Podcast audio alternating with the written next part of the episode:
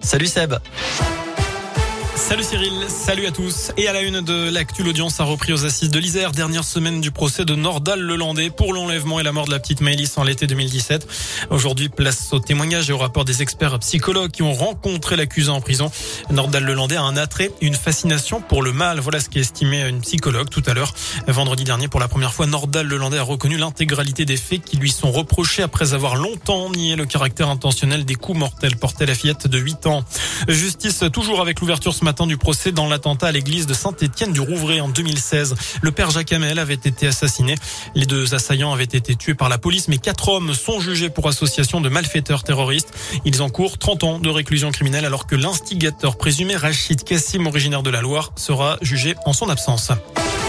Dans le reste de l'actu, un grave accident de la circulation en fin de matinée en Haute-Loire à Siogue, Sainte-Marie. Un homme de 23 ans a été transporté en urgence absolue à l'hôpital du Puy. D'après les pompiers, il serait sorti de son véhicule au niveau de la route de Langeac. C'est là qu'une voiture l'aurait fauché. À l'intérieur de celle-ci, il y avait un père et son fils de 4 ans. Tous les deux ont été blessés plus légèrement et également emmenés à l'hôpital du Puy. Jean Lassalle se rapproche de la présidentielle. Le candidat revendique aujourd'hui 498 signatures déposées au Conseil constitutionnel qui doit actualiser sa liste ce lundi. On rappelle il faut 500 parrainages pour que sa candidature soit validée. On passe au sport désormais en foot. Encore une fois, les Verts n'ont rien lâché. La SS a décroché sa cinquième victoire de la saison en Ligue 1. La troisième d'affilée, c'était hier après-midi à Clermont. Succès de buts à 1 grâce à Camara et Colo après avoir à nouveau été mené dans cette rencontre.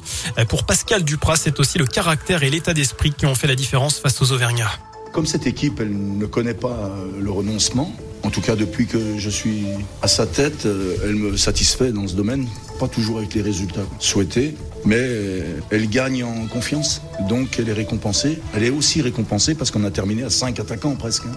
Donc on a pris les risques qu'il fallait et les joueurs se sont admirablement comportés parce qu'ils ont su faire la décision alors qu'en deuxième mi-temps on n'avait pas la maîtrise. Voilà, les Verts, c'est un événement, ne sont plus relégables désormais. 18e et barragiste, 5 équipes se tiennent en un seul point dans le bas du classement. Le prochain rendez-vous, ce sera dimanche à 15h face à Strasbourg dans le Chaudron.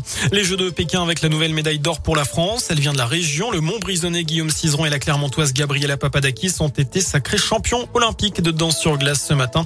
C'est la onzième médaille pour le clan tricolore, la troisième en or. Les deux autres appartiennent à Quentin Fillon-Maillat après son sacré hier sur la poursuite en biathlon. Et ce n'est peut-être pas fini puisqu'il reste le relais et la masse start.